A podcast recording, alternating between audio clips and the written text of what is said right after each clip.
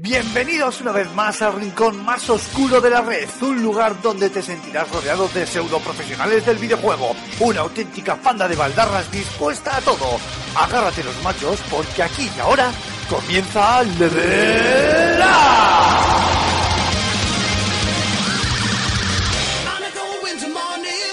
Muy buenas a todas y a todos, bienvenidos una vez más a vuestro podcast de videojuego favorito, eh, Level Up eh, número 13 concretamente, y aunque le tengamos que poner velitas a todos los dioses de la mitología griega, aún así eh, conseguimos juntarnos al menos una vez por semana para no perder eh, esta apreciada costumbre ¿no? de hacer radio latada. Y hoy parece ser que los dioses por fin nos han escuchado porque mm, no estoy en un cara a cara, estoy acompañado de eh, otros dos eh, querido, queridos amigos, así que les voy a pasar a saludar. Primero de todo, eh, Julen, hace mucho tiempo que no te pasas por aquí, así que yo estoy súper mega encantado de que, estés, de que estés con nosotros. Hola, ¿qué tal? Cuéntame algo, no sé. Muy ¿qué buenas, chavales. Muy buenas. Pues mira, la verdad que como te comentaba de Records, eh, la vida real me tiene, me tiene absorbido entre trabajo y, y esa paternidad que, sabéis que llevo casi un añito, pues, pues ya me, ocupa, me ocupa mucho tiempo. Y bueno, los horarios de grabación a veces son, son un poco incompatibles. Pero bueno, como habéis rezado tanto a los dioses, eh, pues al final han tenido a bien dejarme, dejarme caer por aquí en horarios menos acostumbrados. Bueno, y tenemos, tenemos, has hablado de paternidad, tenemos a los dos padres de, de los videojuegos de esta, esta semana. Por otro lado tenemos ahí a al señor Antonio Santo. Está con... Muy buenas. Sí, hoy tengo un día accidentado. Mm, eh, Los oyentes quizá, bueno, no sé hasta qué punto el micro lo coge, pero pueden estar oyendo de fondo Frozen. Y a lo largo del Frozen, programa, no vale, bueno, y a lo largo del programa es muy probable que escuchen muchas veces a mi hija entrar en micro porque la tengo malita y estoy con ella en casa y estoy grabando mientras le echo un ojo. O sea que muy probablemente mientras estamos hablando en muchas ocasiones venga diciendo papá, papá y pidiendo cualquier cosa. Bueno, pues en breve tendrás, en breve tendremos que meterla a la tertulia también, así seremos cuatro.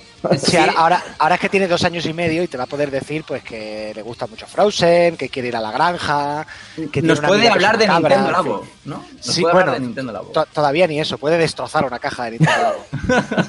Es- es- Está bien, está bien. Yo- a mí me vale como, como video review para, para, para Nintendo Labo. Bueno, dejo de ser un troll.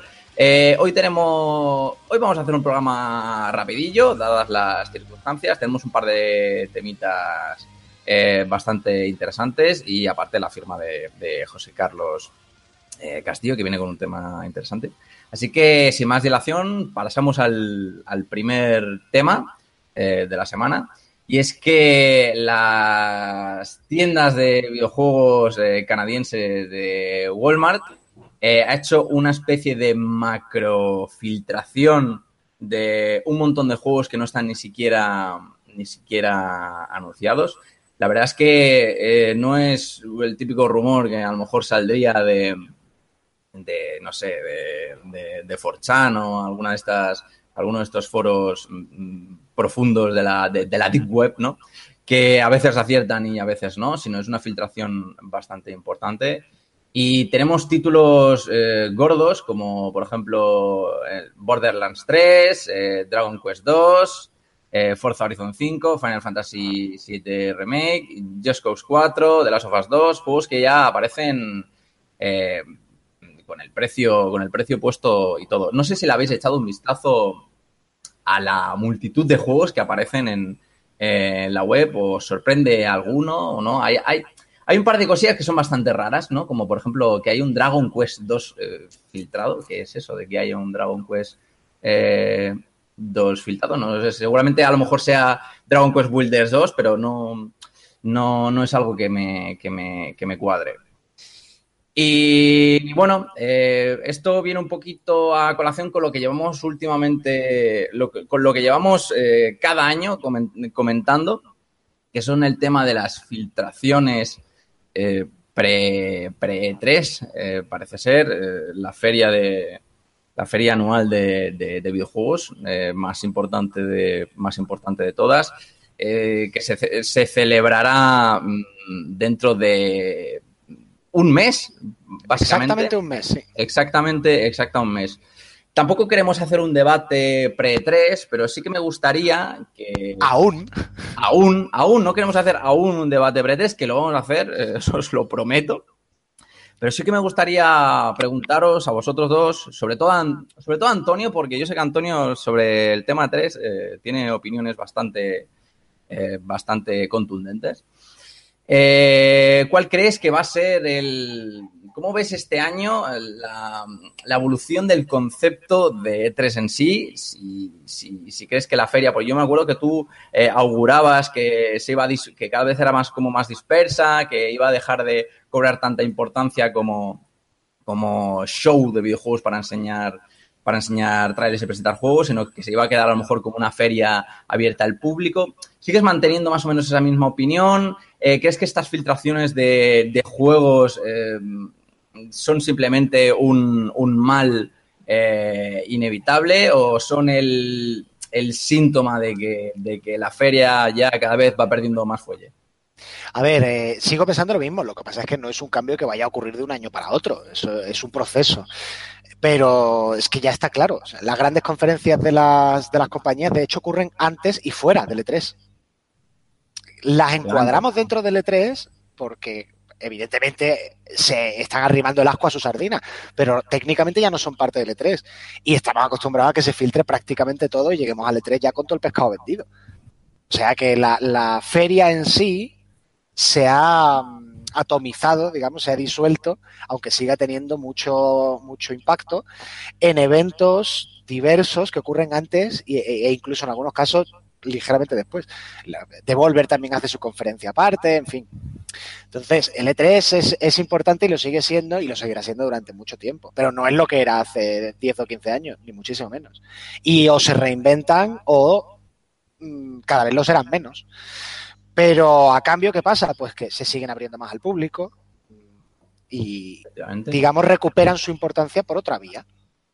Eh, obtienen, no sé, a ver, es que hay que pensar, digamos, en una cosa L3, la importancia que tiene de cara al público, y otra cosa L3 como modelo de negocio. Yo estoy pensando en el E3 como modelo de negocio por parte de los organizadores. Y el E3 como negocio eh, está ya pivotando a otra cosa. Ya empieza a permitir eh, acceso al público, para que la gente lo sepa. Históricamente el E3 era una feria solo para profesionales. No se vendían entradas al público. El, para el público hay ferias de otro tipo en Estados Unidos, evidentemente, eh, que hay muchos eventos de, de, de, videojuegos. Y la Gamescom sí es una feria abierta al público. El E3 el año pasado ya empezó a vender entradas y este año van a vender más. Y cada vez irán vendiendo más. Y acabará convirtiéndose en una cosa tipo Gamescom, que tenga un par de días de negocio y un par de días abierto al público. ¿Por qué? Porque como modelo de negocio tiene mucho más éxito. Da, da, mucha más pasta. Cuando las grandes compañías ya han dicho, mira, yo paso de pagarte un dineral por hacer mi conferencia dentro de tu marco, la hago tres días antes. Y luego enseño los juegos dentro. Pues no sé yo, si, si no la abres al público, no sé yo muy bien cómo puedes mantener el negocio es un poco eso, quiero decir, eh, no, no, es que diga que el E3 vaya a desaparecer, simplemente que el, el viejo modelo de feria exclusivamente profesional y tal, eh, pues ya no tiene sentido y, la, y, ya está cambiando, no hace falta pensar en dentro de 10 años. Hablabas antes de las empresas que montan su evento al margen del E3, pero aprovechándose del, del E3. Eh, Nintendo este año vale 3, ¿no? Es una de esas eh, compañías que a veces está y a veces no, no, no, no está. ¿Crees que, que, haya compañías que a veces eh, incurren dentro de, de, lo que es la, la feria o a veces eh, se alejan? Depende un poco de las previsiones que creen que, las que creen que este año va a ser importante eh, la feria o va a estar, a lo mejor mm, va a ser un poco vital, ¿no? Como para su para sus objetivos como empresa, para el tema negocios, ¿no? Como antes comentaba, o simplemente pues es algo totalmente total, totalmente anecdótico. No, yo es que creo que Nintendo siempre funciona con coordenadas propias y ellos eh, no, igual que hay otras compañías que dicen, como ¿cómo no voy a ir al E3? ¿Cómo no puedo estar? Tengo que estar, como sea. Nintendo dice, si tengo algo que enseñar voy si no, no. Y es que es una forma de pensar que nos parece muy marciana de una de las grandes compañías de, la industria. Pero por otro lado tiene todo el sentido. Pues ¿para qué te vas a gastar un dineral o para qué vas a montar un pollo? Aunque te sobre la pasta, si no tienes nada que justifique la inversión.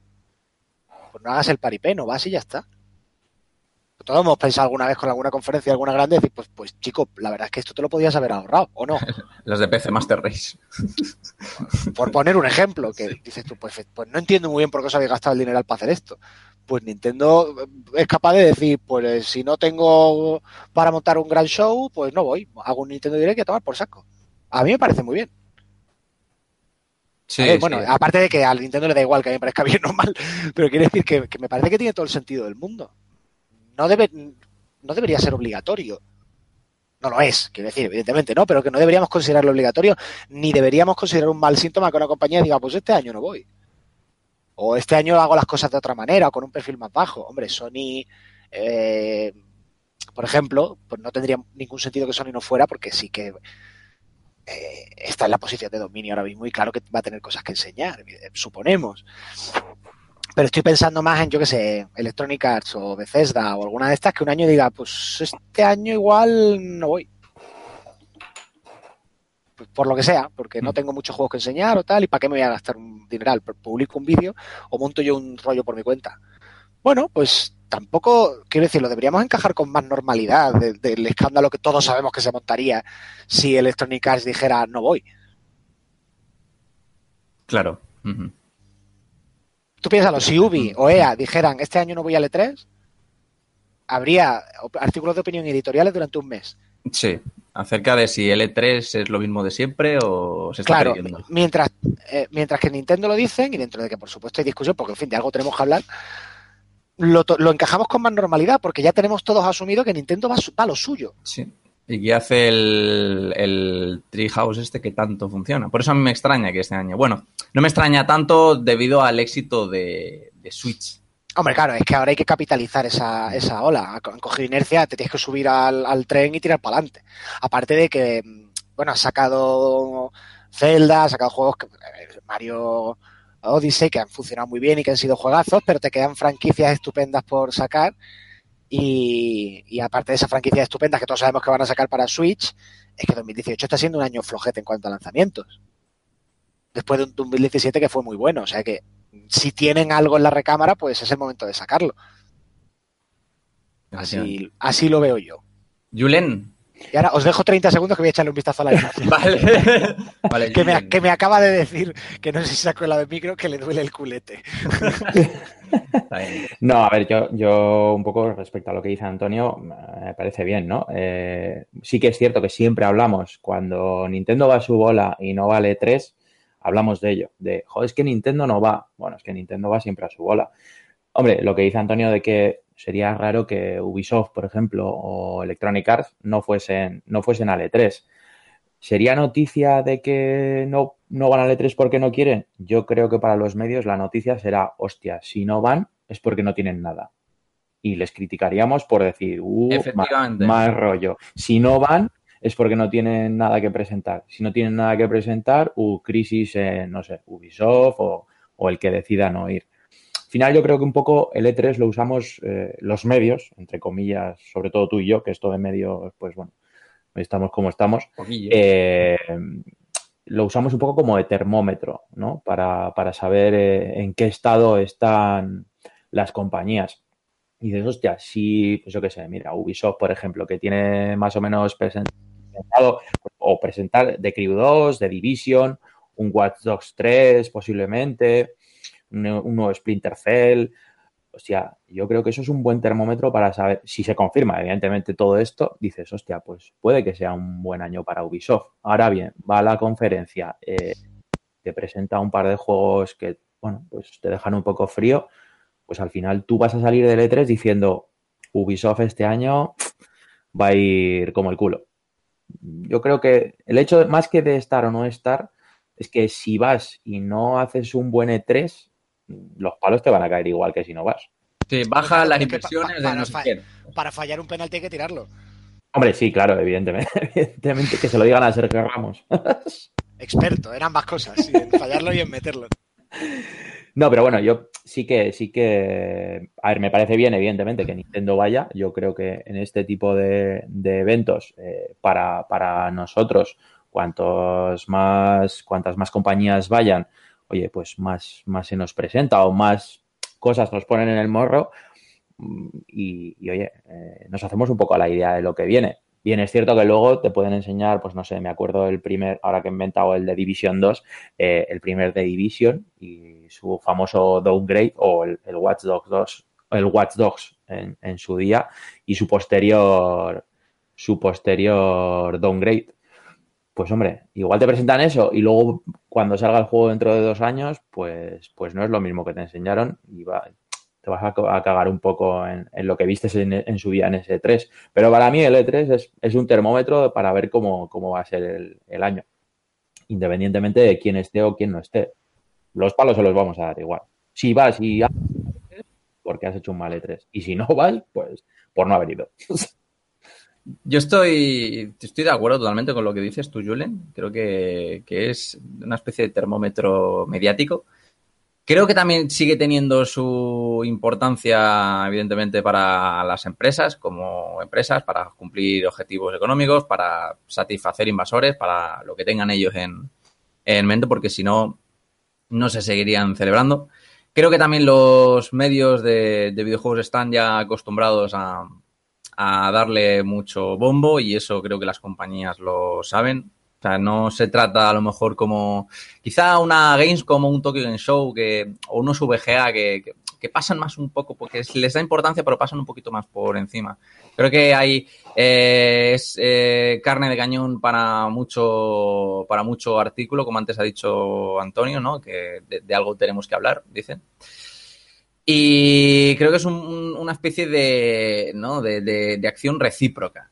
Eh, los, las empresas no dejan, no abandonan L3 por muchas otras razones, entre ellas en las que tiene una importancia mediática brutal y eso a fin de cuentas acaba siendo marketing.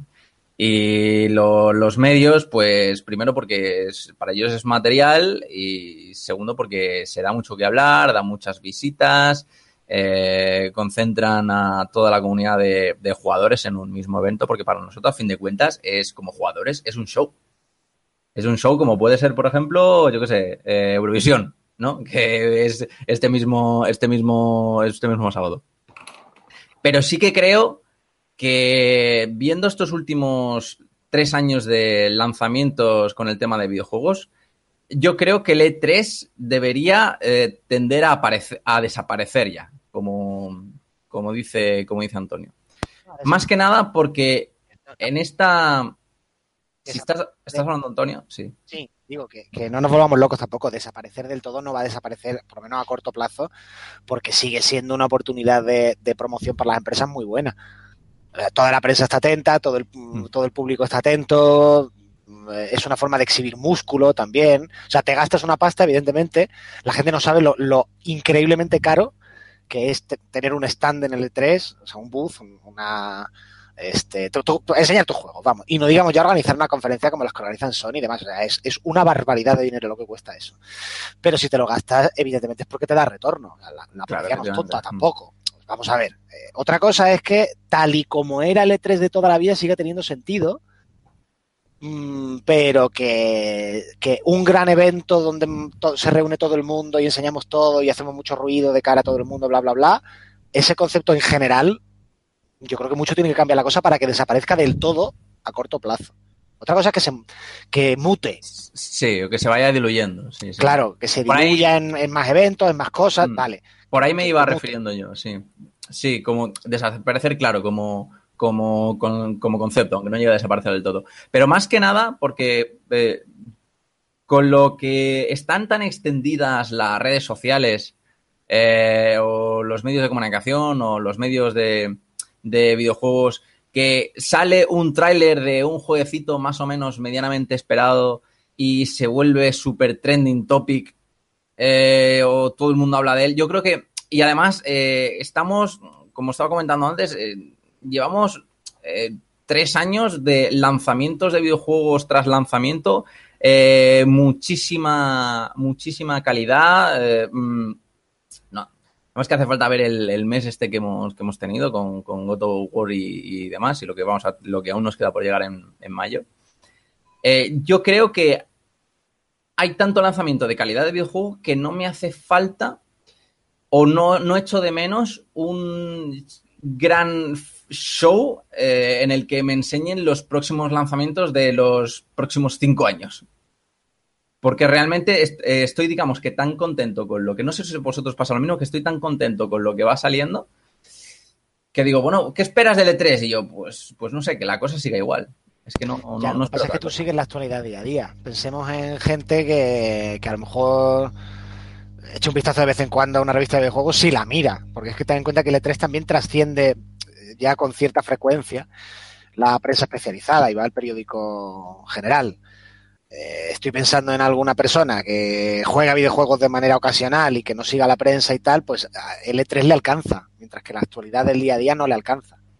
Sí, pero a lo mejor le, le, le alcanza Twitter o YouTube. Eh, Eso sí, es que ahora mismo el, el- el, eh, el panorama Yo- es muy complejo. Yo creo que el que juega de manera ocasional se entera de las novedades cuando hace una visita a, a la tienda de videojuegos de turno. ¿eh? O sea, el que juega de manera ocasional no creo que se preocupe de mirar un E3 para ver lo que va a salir dentro de tres años. Que por cierto, eso también me gustaría que, que no fuera así. Porque a mí me anuncias, yo qué sé, un GTA 6 para dentro de cuatro años. Joder, pues tío, cállatelo y anúnciamelo con un año antes, porque me voy a pasar cinco comiéndome los dedos, por no decir otra cosa. Esperándolo, ¿sabes? O sea, al final, ese tiempo de espera, el, el E3 te pone los dientes largos con ciertos títulos que todavía van a tardar en llegar. Y yo creo que el jugador ocasional, mm, eh, eh, entendiendo ocasional por, no sé, me compro un juego cada tres meses o cuatro meses, yo creo que se entera de las novedades cuando va a la tienda de, de videojuegos y dice, coño, voy a comprar un juego, voy a ver qué hay mira lo que hay en la lista de juegos y dice, ah, pues este tiene buena pinta. Creo yo, ¿eh? No sé si vosotros cómo lo veis eso. Sí, o se lo pregunta, ¿no? Al vendedor también, o a lo mejor es, Algo, oye, es, es un padre que le tiene que comprar un juego al hijo y el hijo ya le da el nombre automáticamente. no sé, yo creo que al final seguir en los, en los medios o E3 o revistas o tal, yo creo que tienes que ser algo más, más, ocas- más que ocasional para meterte en esos, en esos medios.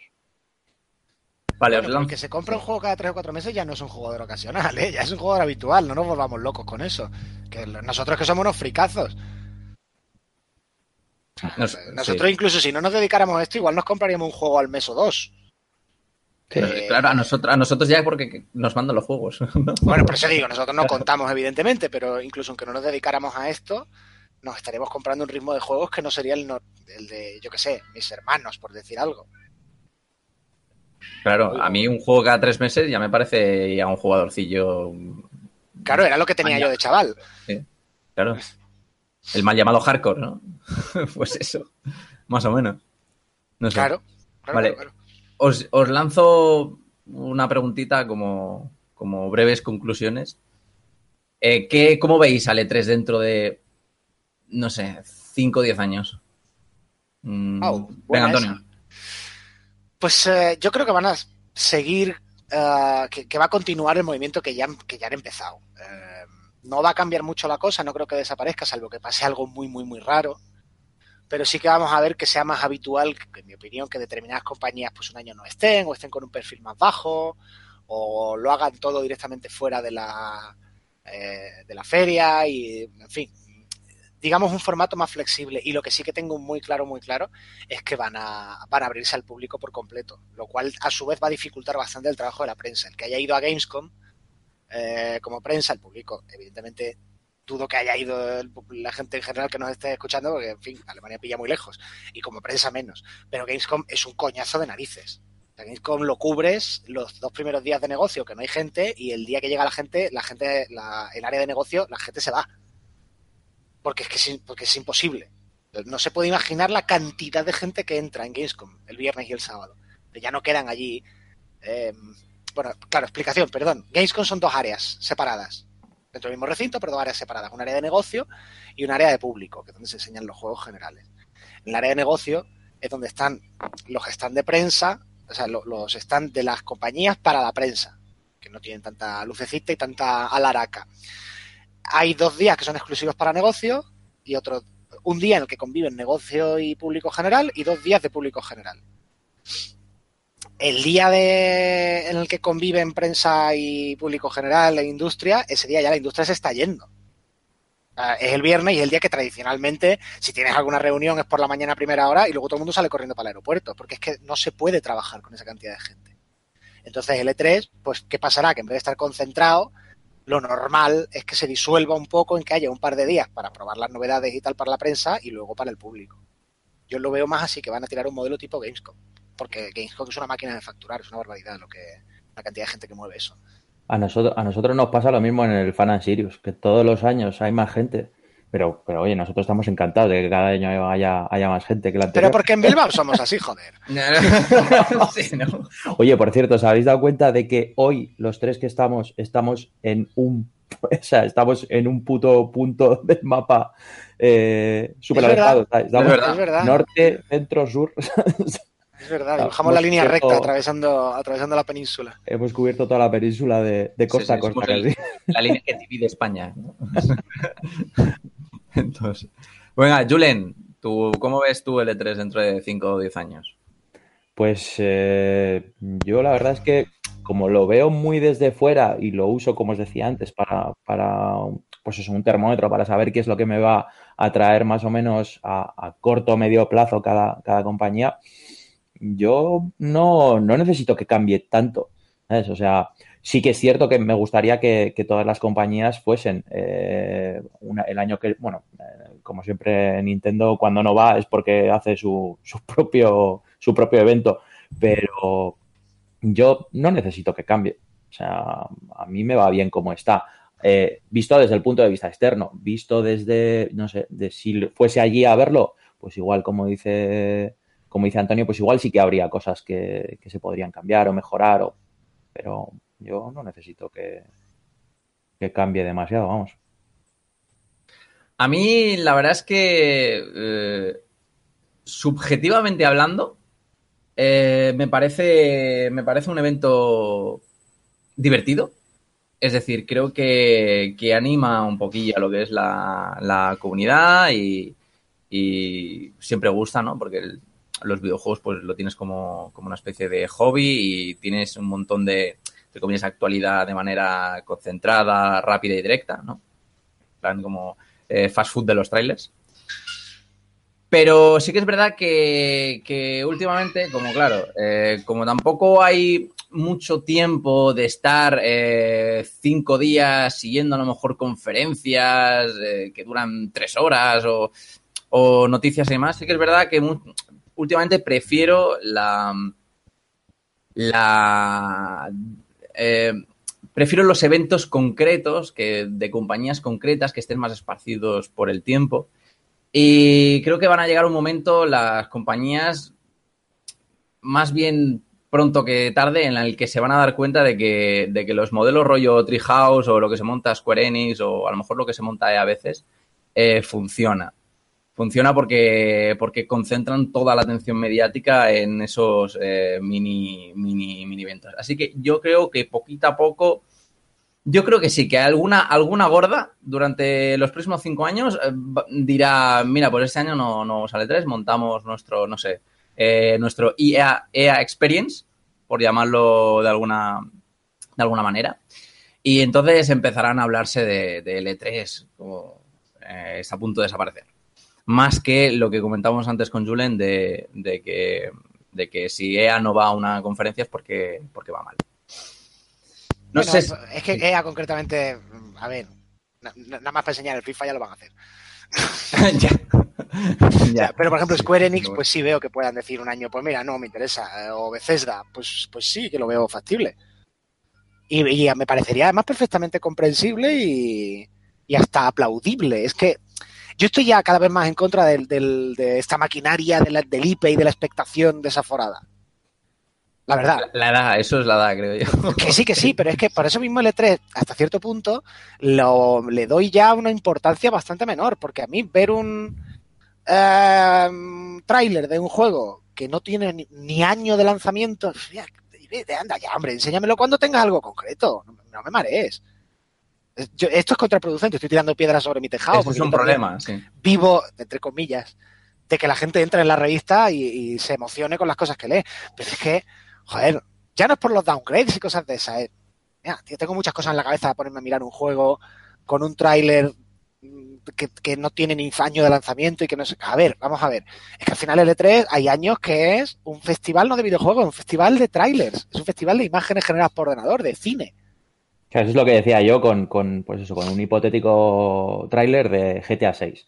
Si me lo vas a dar dentro de 3, 4 años, hostia, es que ahórratelo. No, no, no me hagas ponerme los dientes largos para no saber qué va a pasar hasta dentro de 4 años. Sí, yo también creo que es. Yo también creo que es un mal menor, pero no sé hasta qué punto las empresas mm, se darían cuenta de ello, teniendo en cuenta de que, bueno, pues tienen que vivir del marketing, tienen que vivir de las inversiones, tienen que vivir un poco de, no sé, de la atención mediática, que es parte de su negocio. Pero a cuatro Sí. años vista. Eh, pero es que yo, yo no creo que tengan, que tengan del todo planeada eh, si pueden sacar un juego en el plazo correspondiente o no. Mira, yo creo que eh, ha habido- El problema es que ya quien le el cascabel al gato. Yo, yo te lo voy a enlazar con, con la noticia con la que hemos empezado, con lo de, con lo de Walmart, con la, la lista de juegos que, que se han publicado. Eh, viendo un poco la lista, ¿tú verdaderamente te llevas alguna sorpresa? Me refiero a eh, un Forza Horizon, bueno, pone 5, que posiblemente sea el 4, un Gears of War 5, un NBA 2K19. ¿Verdaderamente no te esperabas esos juegos? No, porque claro, es que, pero es que vivimos en la era de las franquicias. Claro, pero bueno, es que verdaderamente en ese listado no hay nada que digas, coño, es que esto sí que no me lo esperaba. Esto es, bueno, un bombazo. No, porque, porque al final es que eso no, no, no te sorprende. Entonces, en un E3, si me vas a hacer, o sea, tú me parece muy bien que vivas de la, de la atención mediática, pero, pero si me vas a plantar un juego a cuatro o cinco años vista, pues sinceramente prefiero que no me enseñes nada. Enséñamelo dos, te diría. Yo, yo creo que deberían de hacer el E3 de, o sea, con los lanzamientos que va a haber, como mucho al año siguiente.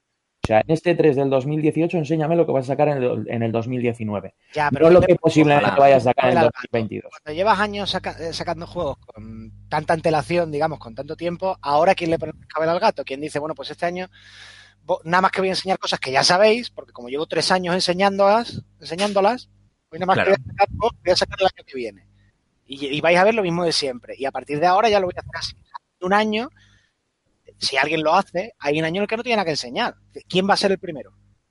Eso ya tiene mal arreglo, la verdad. Sí. Es así, Y- tiene mal Y efectivamente no se sacan pocos juegos.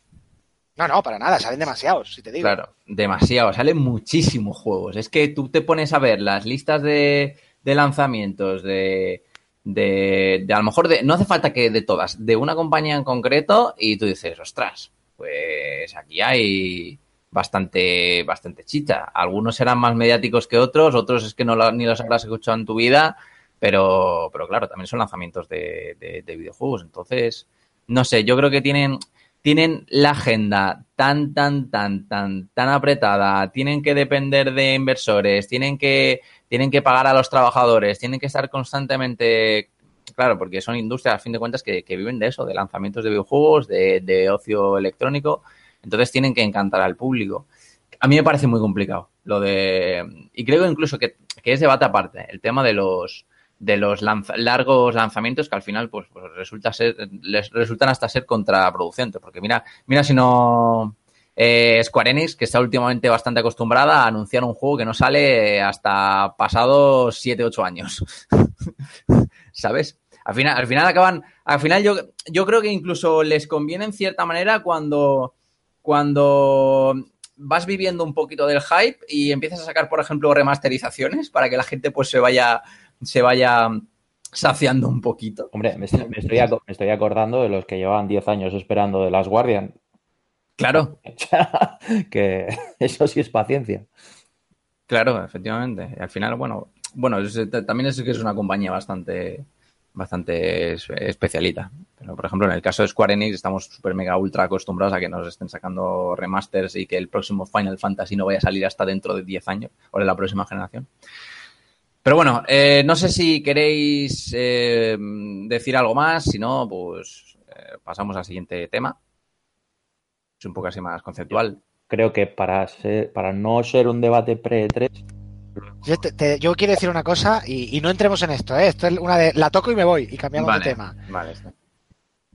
Espérate que no anuncien ninguna nueva consola este año. qué cabrón. ya me ha jodido. Ya. Eso, eso, eso lo dejaremos para el debate pre-3, Eso donde digo. evidentemente va a estar el, el apartado que, de 45 minutos Por eso he de- dicho, la toco y me voy, ¿sabes? Claro, de, de si va a salir una consola, si, van a- si creemos que va a anunciar una consola o no. Pues nada, eh, nos tomamos un breve descanso de unos minutitos y pasamos al siguiente tema. All right, guys. Thanks for stopping and listening a little bit to us. This next song is a, I don't know if it's a New York classic, but it's an American classic. Well, folks, here's the story about Minnie the Moocher. She was a red hot hoochie coocher. She was the rough, toughest friend. But Minnie had a heart as big as a whale. So yaddy, yaddy, yaddy, yaddy. Yaddy, yaddy, yaddy, yaddy. Oh, the eh, eh, eh, eh, oh. Oh, the eh, eh, eh, eh, oh. Eh, eh. Eh, eh. She ain't around with a blood smoky. Watch you left him up. No, he was cokey. He took a down, down to town. Showed her to kick that, go around. La di ya di ya di ya. La di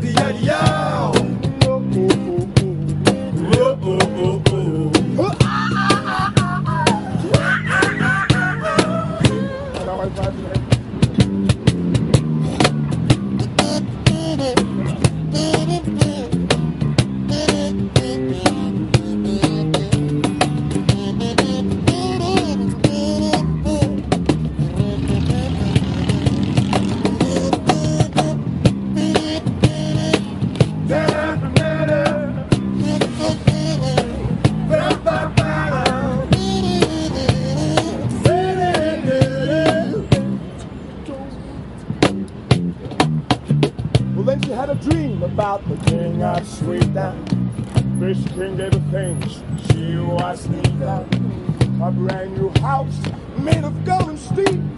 A million dollar car with bikini and wheels. Howdy, howdy, howdy. Howdy, howdy, howdy, howdy, howdy. Hoody,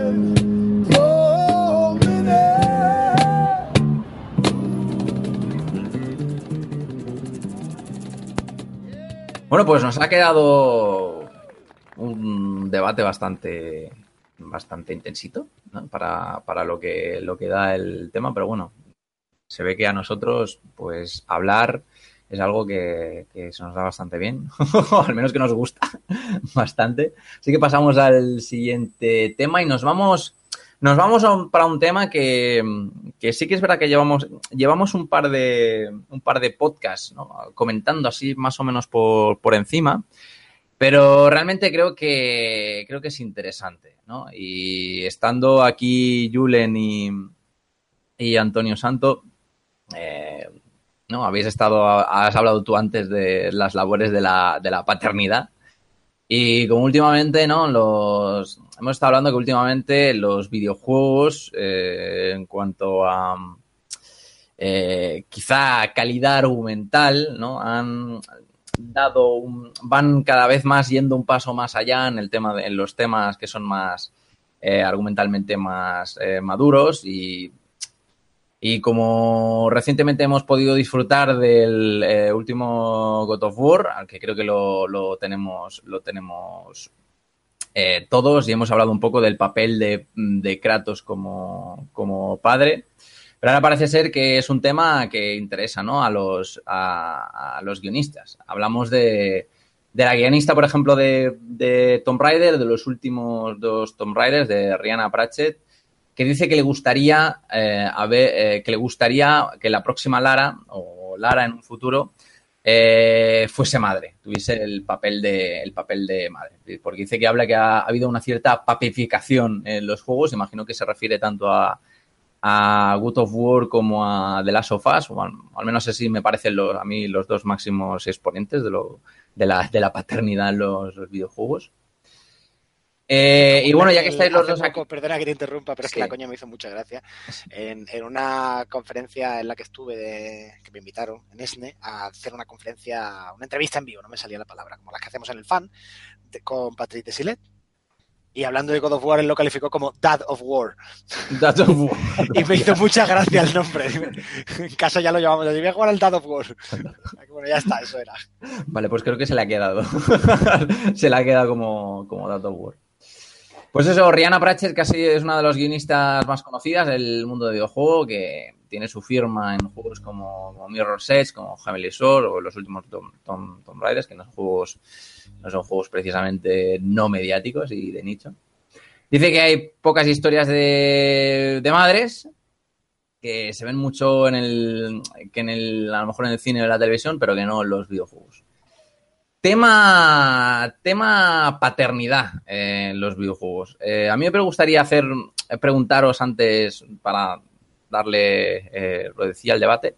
Si vosotros como padres, eh, empiezo por ti, Julen, que antes empecé por Antonio, os, sentís representados en, en el mundo de los videojuegos, si creéis que es realista, si creéis que, que no sé, que es una forma de, innovar o de aportar más madurez o más realismo al tema de videojuegos, si estamos un poco hartos de las mismas historias de siempre del típico héroe solitario y creéis que meter un niño, encajar, meter un niño ahí eh, con calzador o no eh, resulta, resulta factible. Eh, a ver, cuéntame. Hombre, yo en, en Death of War no, no me veo representado. No, eh, desde, ya te digo. Pero bueno, sí es cierto que, que esa línea argumental le ha dado otro aire a la saga, mm, independientemente de que la paternidad de Kratos sea mejor o peor llevada. Eh, pero bueno, yo como comentaba un poco también a, a micro cerrado, eh, me parece que es un recurso como otro cualquiera. Ahora estamos un poco con la moda de, de- de esa paternidad de los juegos eh, y da un poco a ese, a ese debate. Pero bueno, es que para mí es un recurso argumental como otro cualquiera. Si la historia es buena y le pega, pues como puede ser en el, en el Death of War, pues, pues bienvenido sea. Pero metérmelo con calzador eh, y que me chirríen la historia, pues, pues tampoco lo veo necesario por sumarme a, por sumarme a la moda de, de venga, que es que esto es lo que se lleva ahora, meter aquí una figura paterna o materna en la historia, si va a quedar mal, sinceramente no no lo necesito. O sea, yo juego un juego que, que me llene la historia, que me guste y que me divierta. Si a ello supone que Lara Croft tenga que ser madre en, en esa posible nueva iteración, pues, pues bienvenido sea. Pero Yo es que de entrada lo que pienso es que es un, es un recurso más, sí, pero es un recurso facilón, a priori. A ver, ¿por qué lo digo? Y ojo, bien. Por supuesto que puede dar para historias mucho más.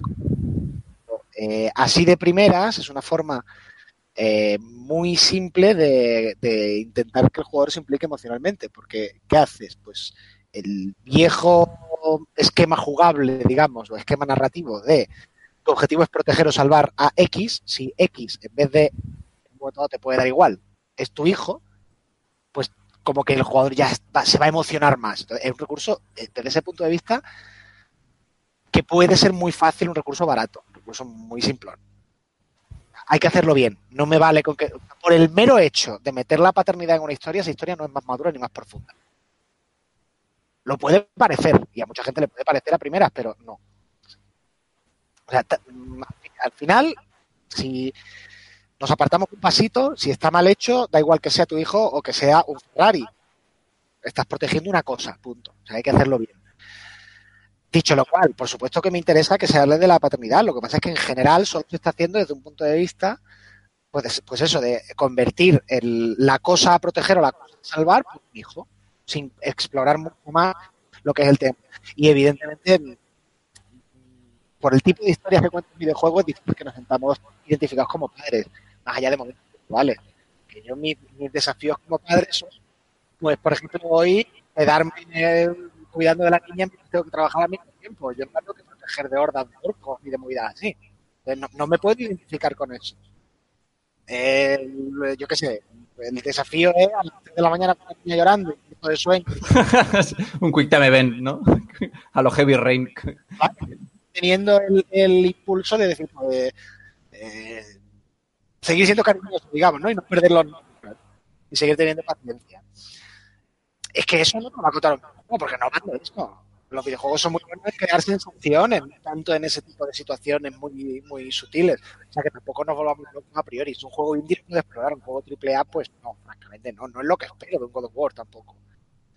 Eh, aparte de que yo estoy un, no en contra, ¿no? Pero así a priori no me interesan especialmente las historias muy costumbristas, porque para ver cómo está el patio me asomo al patio. Eh, pero bueno, por, por citarme, ah, por autocitarme, el caso es que hace unos años escribí un artículo sobre esto mismo precisamente, sobre el, el- la imagen de la paternidad que daban los juegos, pero fue a raíz del, del acto. Está por FS Gamer. Yo creo que ya publicaremos el enlace en el artículo de este podcast para el que le quiera echar un vistazo. Ant- Antonio, bueno, creo que no lees a, a Cormac en el, en el chat. Que, creo que te, se te corta un poco. No sé si es que estás más lejos del micro. o- A ver Bueno, si sí. te- Bueno, dejo un minutito que, que no sé qué quiere la niña ahora mismo. Vale. Venga. Pues no, no sé, yo un poco, eh, sí, sí que es, creo que Antonio y yo vamos un poco en ese, en ese sentido. A ver, yo creo que evidentemente ser padre es una experiencia maravillosa y en un, en un- meterlo en un videojuego es, pues bueno, es, o sea, yo no me voy a ver reflejado eh, porque en la historia de un juego pues metan que, seas un padre o, una madre al final creo que creo que todos jugamos a un videojuego, pues eso, para divertirnos, para pasárnoslo bien. Y, un poco lo que dice Antonio, claro que es un recurso facilón. Eh, Si me voy a emocionar con la historia por el, por el hecho de que, de que te añade esa dosis lacrimógena de, meter a un hijo, eh, con la circunstancia que sea, ¿eh? Como por ejemplo en God of War, que, que, siempre ha sido un, tío solitario y de repente se encuentra con que tiene un crío y, que tiene que cuidarlo y demás, pues hombre, es un poco eh, el recurso para que te meta más en, la historia. Pero bueno, eh, igual resulta que sacas un Lara Croft que si sacas un Lara Croft con siendo madre, que va, va a ir por el mismo derrotero que, el God of War. Te lo vas a tener que llevar ahí a explorar tumbas y a saquear eh, una excavación arqueológica. o que- ¿Sabes? Que Con el no, no me, no me imagino a, a- a Lara Croft eh, en otro juego que no sea ese, eh, y más si tiene un niño o una niña detrás, ¿no? Ya, pero es lo que digo, que, que es un recurso un poco facilón al final. es de- te tengo que poner una carga que tienes que proteger y que te va a hacer de impedimento en determinados momentos. Para que esa carga te importe, pues es tu hijo en vez de ser el, el- yo qué sé, el, el santo grial. O el vecino de abajo. O el vecino del quinto, claro. Es, es un recurso facilón, visto así, ¿eh? Luego se puede hacer bien y tal, pero así de primeras, no sé, yo lo veo un recurso un poco fácil. Pero es que, claro, que pues se puede esperar de un juego mainstream. Vamos a ver. Al final es una película de acción, di- digamos, el equivalente. Tú no vas a ir a ver, eh, no sé, una peli de acción buena, digo, por no hacer el tópico de Transformer que es una mierda. Yo qué sé, la jungla de cristal. No ibas a ver la jungla de cristal para ver un- la relación entre McCain y su mujer. No, lo vas a ver para ver tortas. Lo otro es una cosa que está de fondo, más o menos. Que le puede dar un poquito de color a la historia, pero que es secundario. ¿No? O sea, Yo- soy un poco yo escéptico con esta cosa. No, yo, yo estoy de acuerdo contigo y más. Es decir, eh, a mí me parece un recurso facilón porque creo que de por el momento está muy limitado. Es decir, eh, a mí, por ejemplo, la historia de las eh, la historia de las sofás me encanta. Y creo que es el, ejemplo más original y auténtico de llevar a cabo la, paternidad en un mundo post-apocalíptico y, de la manera en que lo hace. Lo de God of War sí que me parece un poco más. eh, forzadito y ya bueno, si hablo de Heavy Rain y...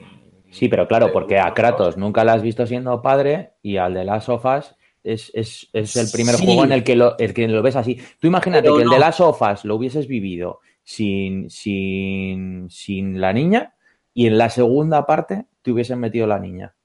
A que entonces sí que te habría parecido como que te lo meten Sí, un poco más también, con calzado. Efectivamente. Claro, también, pero- es que en God of War estás acostumbrado a un Kratos que lo único que hacía era reventar cabezas. Y ahora revienta cabezas pero con un niño al lado. Pero, por ejemplo, en God of- tanto en God of War como en Last of Us no los cojamos de, de ejemplos malos porque está bien resuelto. No, no, no, no, no. no, Sí, no, sí, no desde luego, como desde malo, luego, ni mucho menos. desde O sea, si yo no digo que, que meter eh, a un niño o a una niña de por sí sea un recurso fácil, sino que nadie se confunda que el hecho de meter esto no convierte el juego en más maduro o en más, más profundo.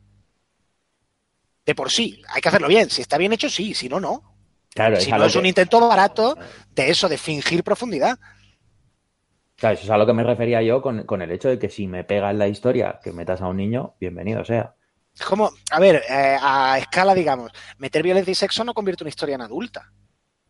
De hecho, habitualmente, esta cosa muy oscura y muy siniestra, y ¡ay, qué preocupados estamos todos! Al revés, lo que es es una niña atada. Me refiero, yo qué sé, Vampiro, la mascarada, el juego de rol de White Wolf. Cuando tienes 15 años te crees que es súper adulto porque está todo el mundo muy atormentado. Cuando eres mayor te das cuenta de que en realidad es una cosa muy adolescente. Desde luego. Sí, Bueno, sí. pero es, es como toda la caña que, que se le, ha- que le han dado los medios a, a la video, a la violencia en los videojuegos. Es como los videojuegos son el mal, porque son súper violentos. Pero bueno, Pero sí, no hay que, que pa- esa- más que poner la tele en, en ciertos momentos para decir si los videojuegos tampoco son el mal. Claro, pero que esa asociación con "Oh, esto es súper adulto porque es muy crudo y muy violento y tal, en realidad es una manera de pensar muy infantil, muy adolescente. O sea, es un momento en el que, como quieres hacértelas pasar por adulto y tienes una idea distorsionada de lo que es la vida adulta, es tengo que rechazar todo lo que sea alegre y todo lo que sea feliz y los colores y tal, porque eso es de, de críos. Y todo tiene que ser oscuro y triste y atormentado porque yo, como el mundo no me entiende, estoy atormentado. Como las pelis de. Claro, y luego cuando te haces mayor, pues ya te das cuenta de que la vida pues tiene momentos A y momentos B y, y sube y baja y tal, y te da un poco más igual y no tienes que demostrarle nada a nadie, ¿eh? y, y está más equilibrado. Eh, por eso digo que no es una crítica a, mm, a Last of Us o a God of War, porque concretamente son dos juegos en los que esto está más, o menos bien resuelto, con, algunos problemas, pero bueno, bien, más o menos bien escrito sino a que nadie se confunda que el hecho de meter la paternidad o la maternidad no convierte una historia en más adulta, igual que el hecho de meter violencia no la vuelve adulta. Si no se resuelve bien, queda ridículo, de hecho. Mientras que una cosa que sea descaradamente, mm, digamos, me la suda todo, pues yo creo que por lo menos es sincera, ¿no? Entra con mucha más facilidad. Como estas cosas de Nintendo, yo que sé, el Mario Odyssey. Pues al final es para todos los públicos porque, porque suda de todo, porque suda de la categoría de edades. O sea, no es un juego necesariamente para niños, porque no tenga violencia, no tenga sexo, no tenga tal, no tenga pascual, ¿no? Es para todos los públicos. No, no necesita hacerlo. Hombre, no me imagino un Mario en el que metan el sexo y así. No, claro. pero el, el contraejemplo es el que he puesto antes, de vampiro, la mascarada o juegos de este tipo, que al final son unas cosas, unas fantasías adolescentes. Sí. Y yo soy el primero que ha jugado a vampiro muchísimas veces, incluso de adulto, siendo ya consciente de lo que, de lo que realmente era. Por eso triunfa tanto Vampiro la mascarada. Bueno, en sí, los sí, pero- adolescentes, sí. Claro, pero el- el exactamente, era el libro, era el juego de puerta de entrada. Luego ya la gente mayor pues juega a la llamada de Chulu. O a, o a Dungeons, de hecho, y ya, ya de paso de todo y no tengo por qué demostrar nada a nadie. Juego a Dungeons a matar orcos. Efectivamente. Yo es que con lo, con lo que me quería mm, referir es que creo que es un recurso fácil de momento, no porque no esté bien llevado, porque eh, lo que he comentado a mí, la forma en la que lo resuelve de las sofás me parece maravillosa, pero eh, está, creo que es ahora mismo el sustituto del romance forzado en tema de que solo afecta a la historia y no eh, afecta o no está bien resuelta en la jugabilidad. Sí. Porque Es lo, que te, es lo que te he dicho, que se ponen de moda determinadas cosas para hacer eh, para hacer pasar una historia por adulta y durante un tiempo fue el romance y ahora parece que es la paternidad. Claro, porque es que es lo, es lo que tú dices, la historia de tengo que proteger a X, como pasa, por ejemplo, con The Witcher 3. ¿no? Tengo que proteger a Ciri.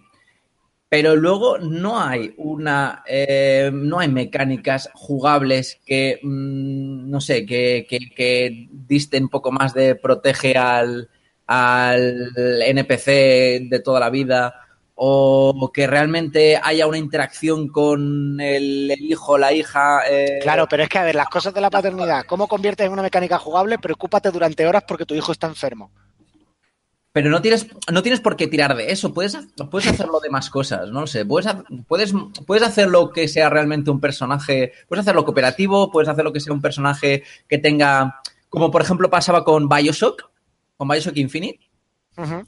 Te ibas con la, la, chica esta, no me acuerdo cómo, cómo, cómo se llama, Elizabeth. pero con Elizabeth, efectivamente. Elizabeth tenía sus poderes, Elizabeth era parte jugable, a Elizabeth la podías, entre comillas, utilizar o sea, era, era, un, era una interacción que no era a lo mejor tan, tan romántica, bueno, tocaba el romance de aquella manera, pero sí que me parecía que tenía una, un trasfondo jugable interesante, una base jugable interesante, pero por ejemplo con De las Sofas no pasa.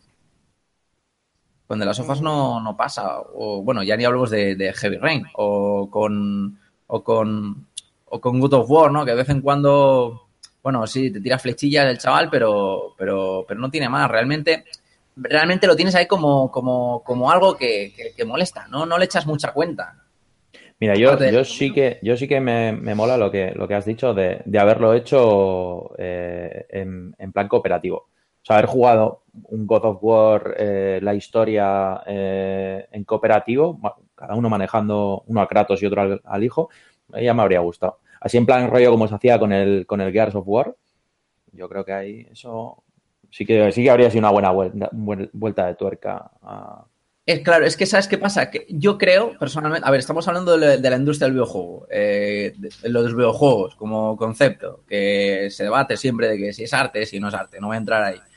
Pero yo creo que el buen videojuego a la hora de contar una historia es el que sabe eh, compaginar eh, ciertos elementos que son eh, vitales pero secundarios, como pueden ser la historia, como puede ser la presentación, como puede ser el guion, con la jugabilidad. Si eso se complementa bien, entonces sale un muy buen videojuego, sale un buen video, sale una buena, un buen motivo argumental. ¿Por qué creo que los Dark Souls gustan tanto y triunfan tanto? Porque saben mezclar esa ambientación de, de distopía medieval, de eh, desesperanza, de, de oscuridad, de que, de que, todo va a salir mal, con una jugabilidad desesperante. Y yo creo que e, esas, no, no voy a decir que ahora todos los juegos tienen que ser Dark Souls, porque ya me estaría pareciendo a la, a la prensa moderna. Eh? A la prensa moderna, no, no, no, por favor, no. Que Dark Souls solo hay uno. Y que, pero yo creo que eso, que si vas a, quieres comentar una historia sobre, sobre paternidad, me parece fantástico, pero ojalá, me gustaría que, que realmente encontrases eh, mecánicas jugables y motivos jugables para darle un sentido a, a, la paternidad, porque así es como el juego te mete dentro. No solo con una cinemática fácil o poniéndotelo como NPC que, bueno, da vueltas y tal, sino realmente que tú jugablemente eh, estés preocupado de ser un padre. No sé si es muy complicado lo que estoy contando, pero sí que creo que el objetivo de, del videojuego, la tendencia del videojuego como concepto, eh, tiene, que, tiene que ser así. Tiene que ser Yo también te, también te digo que estoy de acuerdo con eso hasta cierto punto nada más, porque tampoco hace falta que todo el juego gire alrededor de la paternidad del personaje porque si lo hacemos así, entonces todos los personajes protagonistas van a ser iguales, porque si no queremos convertirlo en una mecánica, pues son todos igual. Espérate que mi hija se está volviendo loca. ¿Qué pasa, niña? en fin, que todos los juegos serían iguales, porque entonces para no meter la paternidad como mecánica, eh, el protagonista siempre va a ser pues un señor o una señora soltero, soltera, joven, etcétera, etcétera, que puede ser un elemento simplemente de, bueno, pues este personaje, igual que este, que este, yo qué sé, zurdo, y, arqueóloga y no sé cuánto y no sé qué, pues este pues resulta que tiene hijos. Y se comenta en un momento dado, tiene cierto, eh, cierta entrada cierto momento en el argumento y, y, ya está, pero no tiene mayor implicación jugable y en otros sí. Lo, a ver, es como todo, no es el qué, es hacerlo bien. Ya está. Ahora, hacer girar el juego alrededor de eso puede ser interesante, pero tampoco es imprescindible. Yo, vamos, lo veo así. No, no creo que haga falta que God of War mm, tenga un modo cooperativo. Está bien resuelto. Claro, mira por ejemplo, bueno, fíjate por ejemplo, eh, no sé si alguna habéis jugado Final Fantasy XV, creo que no, porque no, estas cosas como yo y con mucho rulo.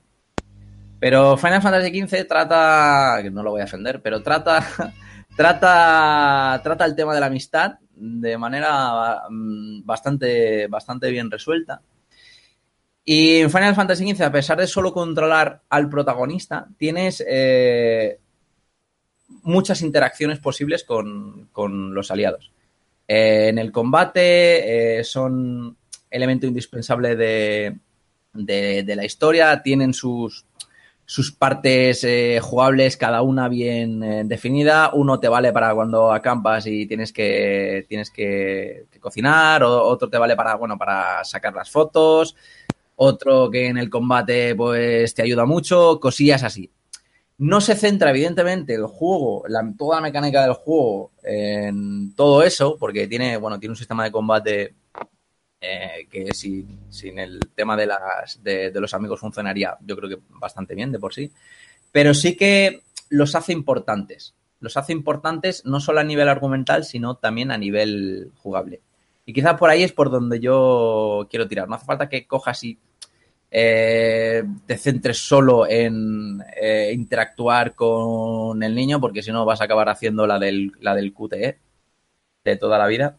Pero sí que eh, elementos, eh, mecánicas sencillas, mm, que te preocupes mínimamente de usarlas para, para, para que sea, para que realmente trascienda un poco y no se quede solo simplemente en la, en la argumental. Eh, vale, no sé si tenéis nada más que añadir a este tema o pasamos a- al siguiente. Yo creo que ya hemos tocado bastante. Vale. Vamos, Eh, estamos. vale, pues eh, hablando de paternidad, eh, Antonio, tengo que despedirte. Sí, bueno, porque- gracias. porque- mi, mi hija se ve que se encuentra mejor y está a puntito de derruir el salón. Entonces creo que Vale, un porque eh, sí, porque de momento estás aprobado como padre, a no Sí. ser que te, que, te, que te entre un Dot of War y. Mejor no os digo lo que acaba de hacer. Pero hasta luego, chicos. Vale, venga, hasta luego, Un Antonio. abrazo. Chao, chao, chao. Vale, y nosotros eh, vamos a tomarnos nosotros un respiro y vamos a dejar a, José Carlos que, que hable, que es su momento, en su firma, que nos va a hablar de Donkey Kong eh, Country, eh, Tropical Freeze, Switch no deja de sacar juegazos, aquí sí que creo que, que bueno, este es su momento. Así que nada, os dejamos con José Carlos.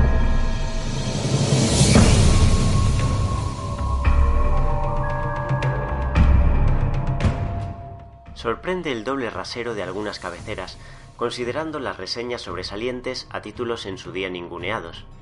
Juegos que pasaron desapercibidos para el usuario medio, lo que reforzó la idea de que Wii U era una plataforma sin catálogo. El irrefrenable e inesperado éxito de Switch ha hecho que Nintendo saque rédito de producciones pasadas, hasta el punto de convertirse gran parte de las exclusivas para su anterior sobremesa. Donkey Kong Country Tropical Freeze ha sido la última en recibir luz verde, tras los lanzamientos de Mario Kart 8 Deluxe, Pokémon Tournament DX y Bayonetta 2.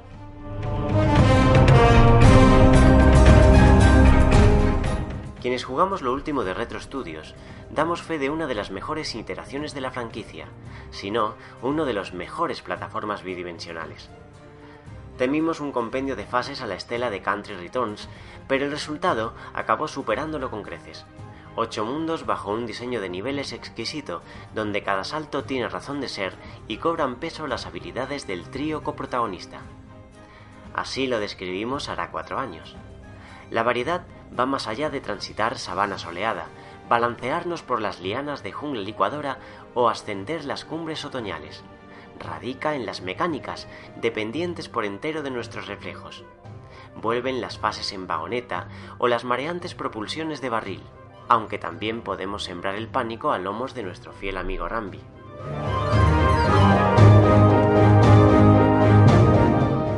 El desarrollo en sí no ha variado un ápice, incluyéndose los retos contrarreloj y la constante del ensayo y error. Estamos ante uno de los juegos más desafiantes que hayáis enfrentado, lo que motiva la incorporación de numerosas ayudas. Ya es costumbre de Nintendo el ofrecerlas en estas segundas vueltas, con tal de no achantar a los jugadores menos duchos. Para empezar, debemos elegir entre el modo de juego normal, dos corazones por personaje, y el modo funky, donde el indicador de vitalidad asciende a 3 para Donkey, Diddy, Dixie y Cranky Kong. Además, los ítems de la tienda resultan más baratos y efectivos, pudiendo llevar y emplear hasta 5 por nivel. Los coleccionistas también lo tienen más fácil, ya que las letras Kong pueden recogerse en varios intentos, no de una sentada.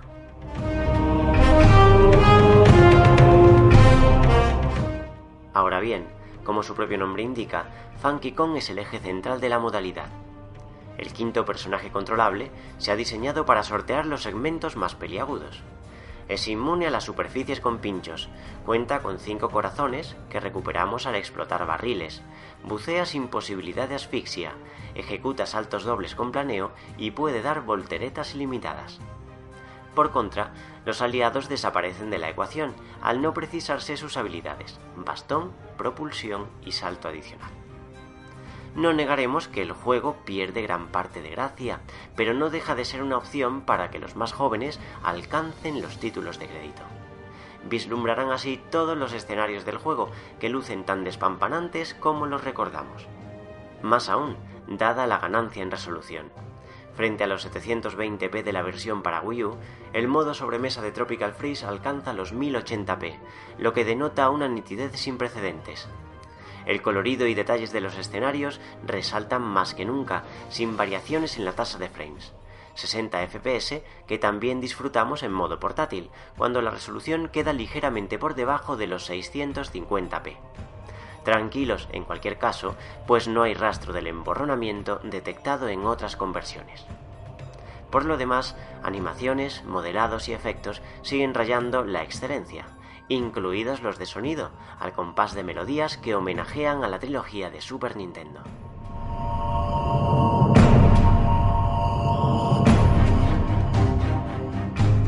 Pues nada, ahora sí que nos quedamos tú yo en un cara a cara, eh, Julen. Agradecer la participación de, de, Antonio porque los caras cara, pues bueno, tienen, tienen ciertas limitaciones, así que yo creo que, que tanto el colectivo de escuchantes eh, como nosotros preferimos que haya eh, variedad de opiniones y no, al fin, al fin Nada, pues, ahora, bueno, y lo de un cara a cara es relativo, porque hemos perdido a nuestra zona central en la península, ahora estamos, vamos, más que cara a cara, estamos todo lo contrario, estamos solo sí, en cada estamos punta a punta, no, no cara a cara. Vale, pues nada, eh, dejamos a Antonio que sigue por ahí. Antonio no, no, se ha desconectado del todo. Y entro contigo en un tema, un tema breve. Vamos a hablar de Pro Evolution Soccer. Creo que es un tema que no hemos tocado nunca, el Level Up, hablar de Pro Evolution Soccer. Pero bueno, es una, es una, sí, es una franquicia interesante. Porque, mira, ya se ha ido, ya se ha ido Antonio, definitivamente. Es una franquicia interesante porque ha, ha, tenido, ha sido un juego, una, una, una, franquicia que ha facturado tanto y ha tenido tantísimos altibajos que yo la verdad es que, pero bueno, es Konami, que yo la verdad es que no me lo explico. Pues sí. No me lo explico. Y bueno, tenemos eh, primer tráiler y fecha de lanzamiento para Pro Evolution Soccer 2019. Eh, se lanza el día 30 de agosto. Eso es. 30 de agosto, una fecha muy extraña que salga un juego grande en, en, agosto. Normalmente suelen dejarse para septiembre, pero bueno, septiembre viene cargadísimo. Sí, sí, sí. No sé si han sido incluso inteligentes. Eh, Julen, yo sé que tú eres el experto en juegos de, de, de fútbol uh -huh.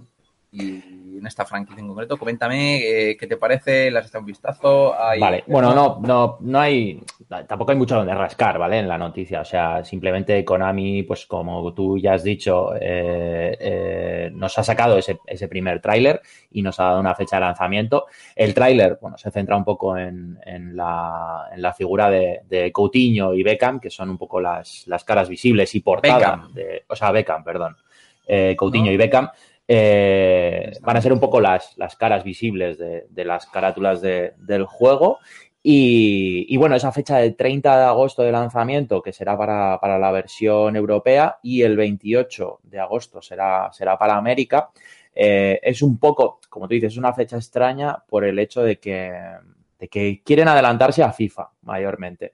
Eh, el año pasado no recuerdo si hace dos lo hizo, pero el año pasado sí que se adelantó una semana más, una semana por lo menos, se adelantó a FIFA para intentar, bueno, pues, pues quizás un poco eh, captar a ese público que igual todavía estaba un poco en duda de si decantarse por FIFA o, por Evolution. Y, bueno, pues, pues igual ese, ese adelantar eh, las fechas de lanzamiento parte sea por esto y parte también, lógicamente, porque, porque ese septiembre viene, viene cargado. Eh, no nos han mostrado grandes cosas tampoco. Eh, hasta que no contemos con una primera demo, pues, pues tampoco vamos a saber un poco hasta cierto, hasta qué cierto punto eh, vienen, vienen las mejoras. Pero bueno, la idea es aumentar el, el número de licencias.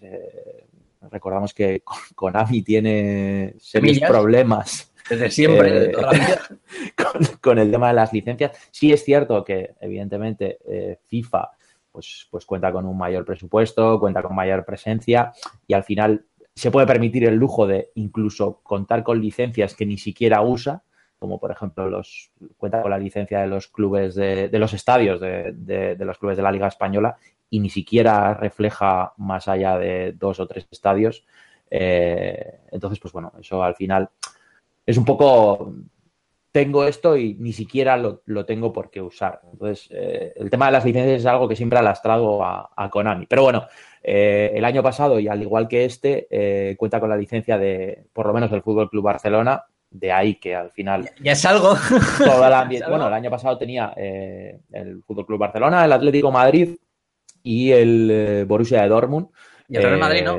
No, el Real Madrid es, bueno. eh, lo tiene FIFA. Entonces, son, son acuerdos muy exclusivos. Claro, eh, el año pasado, la, con, el, con el Fútbol Club Barcelona, pues toda la ambientación, eh, desde la entrada al estadio, cánticos de animación, las, la, las, digitalización de las caras y demás de, del Barcelona en concreto, pues bueno, era, era increíble. O sea, la sensación de inmersión desde que empezaba toda la entrada al campo era, era, era brutal.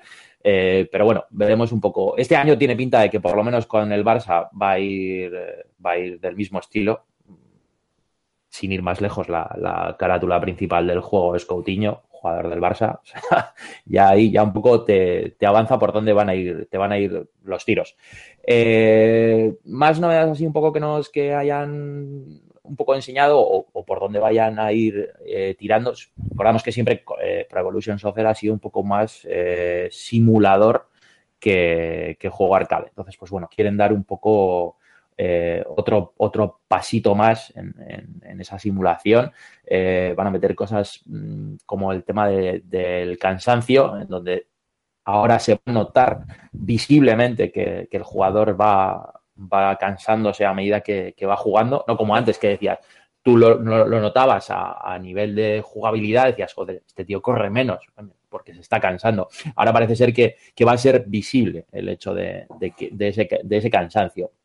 Eh, van a meter temas, bueno, eh, cambios en, en, el My Club, que es un poco como, como crear tu propio equipo a base de, cartas, ¿vale? Un sistema muy parecido al que, al que, tiene, que tiene FIFA.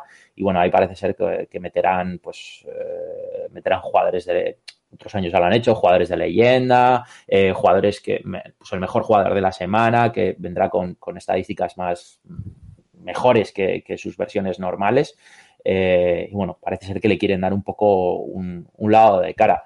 Eh, meterán también el tema de, ya en cuanto a apartado gráfico, resoluciones 4K y soporte HDR para todas las plataformas. Eh, y lo más reseñable, que es precisamente lo que menos han querido comentar, es que Konami pierde la licencia de la Champions League. Eh, Vaya. De hecho, eh, la, la, última, el último evento que, que Konami va, va, a representar en, en, en la Champions League va a ser esta final, la próxima final de, Kiev, eh, de, la Champions, en donde jugarán el, Real Madrid y el Liverpool. Pues parece ser que ese será el último, el último evento en el que Konami aparecerá como, como patrocinador. Entonces, claro, evidentemente cuando pierdes esta licencia, bueno, no sé si es que la pierde o no han llegado a acuerdos, pues, pues eh, no lo han querido comentar muy, muy, muy extensamente porque bueno, pues al final es, es, un poco, es un poco palo. Pero bueno. Y poco más, me imagino que unas semanas antes de, de, esa fecha de salida, de ese 30 de agosto, pues tendremos la demo y bueno, veremos a ver un poco cuánto de mejora hay respecto al, al año pasado. De dos, tres años atrás eh, se ha notado un, un, salto importante. Esperemos que este año también haya, también haya una buena mejora. Veremos a, a mí me sorprende eh, gratamente eh, que parece una tontería, pero, pero la, el anuncio de la inclusión de David Beckham como, uh -huh. como estrella, antigua estrella, ¿no? In, invitada. Sí, es, es, con lo que te decía, para, para la opción de My Club eh, es, es, como una, un apartado en el que tú te vas creando tu equipo a base de comprar sobres. Eh, evidentemente, pues los Como el del pueden... FIFA, ¿no? Sí, es, es muy similar al, al, al FIFA. Entonces, eh, esas, esas leyendas te suelen salir en ese apartado, en My Club. Eh, no, es, no es que digas, puedo meter a, a Beckham en, en, un, en, un, partido normal de, entre dos equipos random. O sea, claro. es, es, es, más orientado al tema de My Club. Eh, que imagino que se potenciará tengo un poco de lío con el. Perdona, que tengo un poco sí. de lío con, con el, el, FIFA y el PES en este sentido, porque el año pasado sé que metieron eh, Romario, Pelé, eh, no, Romario, no, Ronaldo, Pelé, pero no estoy seguro de si fue o en el FIFA o en el PES. Entonces, pues bueno, un poco esto de meter leyendas eh, va un poco en ambos, en ambos juegos. Yo, yo, imagino que meterán micropagos, ¿no? Porque tiene toda la pinta de, de que esto de paga 5 euros y pues no soy muy fan del tema de los micropagos eh, y no recuerdo si el año pasado lo subo. Eh, me suena que al igual que en FIFA, eh, el hecho de poder comprar puntos eh, con dinero real para poder gastar esos puntos en comprar sobres, pues me imagino que será una, que será una opción. Eh, pero ya digo, ahora mismo no, no te puedo poner la mano en el fuego. En el FIFA sé que eso es así. O sea, es decir, tú puedes eh, comprarte los sobres eh, con, puntos ganados a través del juego o lo mítico, o puedes pagar dinero real por puntos y usar esos puntos para comprar sobres. Pero en el PES ahora mismo mmm, me, pillas a, a pijo. A mí, a mí no, me, no me extraña que saquen esta, que bueno, que, que se arriesguen por, por ahí. Primero porque el tema del FIFA con este modo de, la, de las cartitas eh, lo peta siempre sí. en su sí, momento. Sí. Lo peta a nivel de, de sobre, sobre, todo eh, vemos mucho contenido, bueno, ahora que YouTube eh, es eh, lo que es, veo mucho contenido de de abrir abrir cofres de Clash of Clans, ¿no? Abrir cofres de, de no sé qué, estos vídeos que se han puesto últimamente, que llevan un tiempo ya bastante de moda. Uh -huh. Y lo de lo de FIFA lo peta bastante. Así que gran parte de la de los beneficios que saca, que saca EA con FIFA, aparte de las ventas, evidentemente, y de muchas otras cosas, es de, de eso, de los cofres que, que, que parece que, bueno, que nos vuelven, que nos vuelven, que nos vuelven locos, ¿no? Porque es como sí, materializar en un videojuego el tema de el tema de, de los cromos cuando éramos eh, más chiquitines. Sí, es, es un poco eh, fusionar eh, lo que tú dices de, de tirar de, del sentimiento nostálgico del cambio de los cromos y, y, las loot boxes, o sea, el, el, negocio que tantas veces hemos hablado, vamos, o sea, no, no es una opción ni buena ni mala, es, es una opción. Eh, a mí personalmente no me gusta, no no soy ¿No te gustan de... los cromos? Sí, los cromos sí, coño. No soy, no soy fan de, de por tener que mejorar eh, un apartado del juego, tenga que meterle dinero.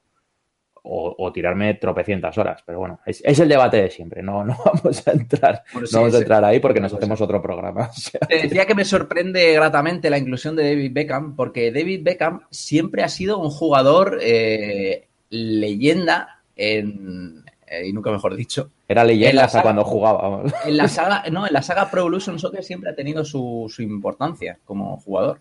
Sí, O sea, el, hecho de cogerte el equipo en el que estuviese Beckham nada más que para tirar las faltas de Beckham, que sabemos que bueno, eh, había ciertas entregas en las que estaba bastante sobrepotenciado.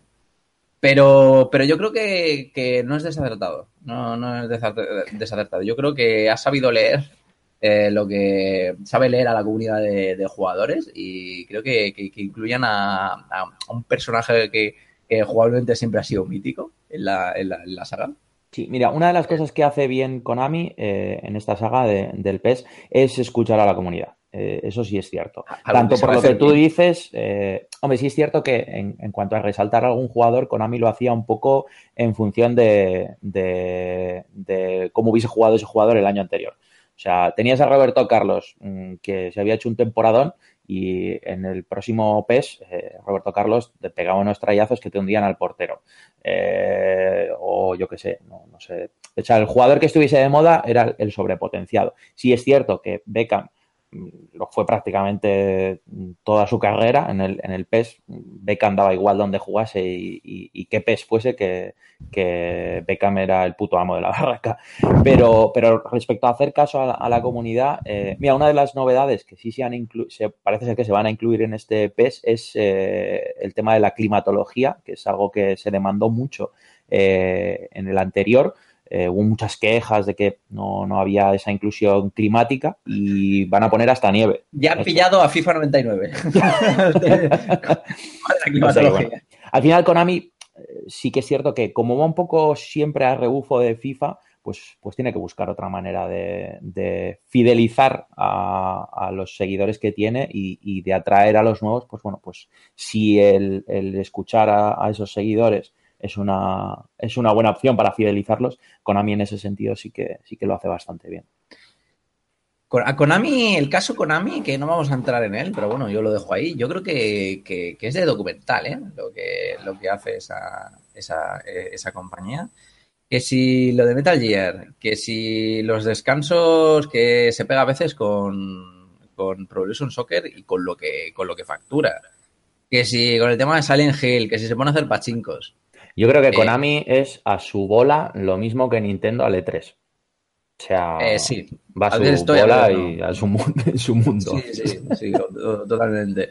Pero yo creo que, claro, pero yo creo que, bueno, sí, lo de Nintendo es, es por, lo- a lo de Nintendo yo es porque le sobra.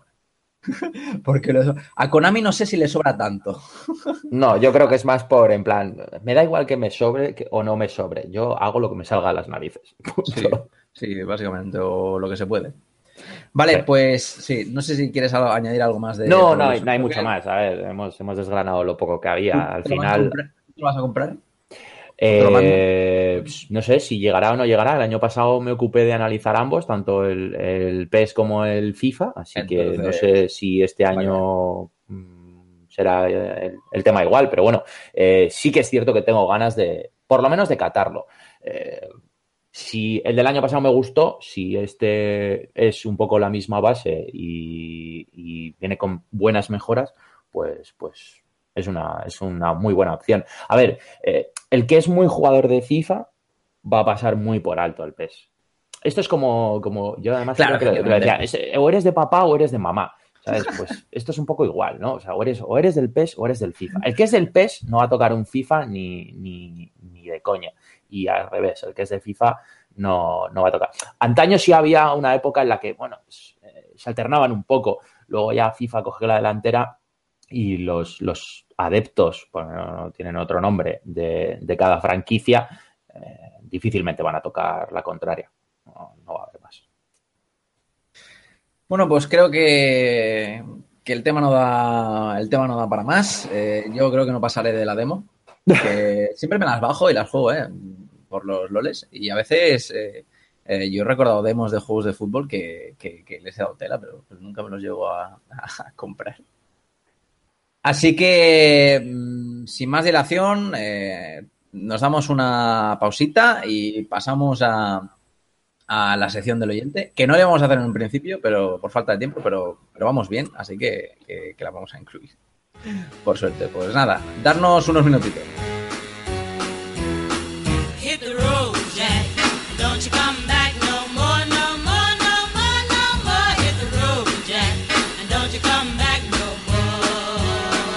More. Hit the say? road, Jack. And don't you come back no more, no more, no more, no more. Hit the road, Jack. And don't you come back no more. Oh woman, oh woman, don't treat me so mean. You're the meanest old woman that I've ever seen. I guess if you say so, I'll have to pack my things and go.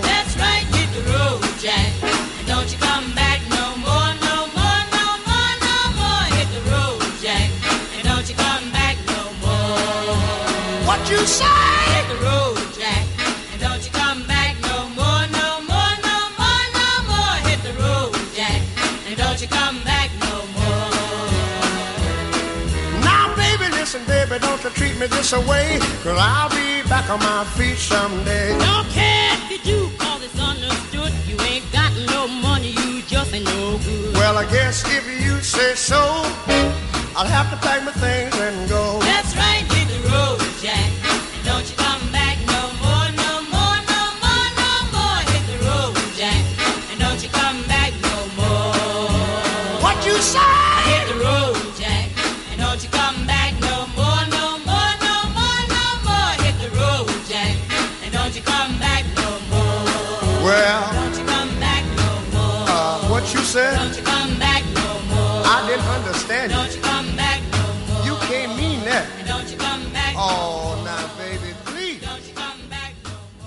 Pues nada, pasamos con lo que es mi sección favorita del programa, el comentario de los oyentes. Esta vez os tengo que, pegar un tironcillo de, de orejas porque no nos ha llegado ningún, ningún audio, así que os insto a todas y a todos a mandarnos audios y mensajes por el canal de, de WhatsApp para que Aymar pues curre, ya que no está viendo, pues que curre un poquito y al menos que me los mande, yo que sé, que haga algo. Pero sabes que te va a dar peine detrás desde la oreja por, por no recordar el teléfono. Sí, efectivamente. No, no, es que lo iba a decir precisamente ahora. Lo tengo aquí, apunt- lo tengo aquí apuntado delante porque es que aún no me lo aprendí de memoria. Soy así.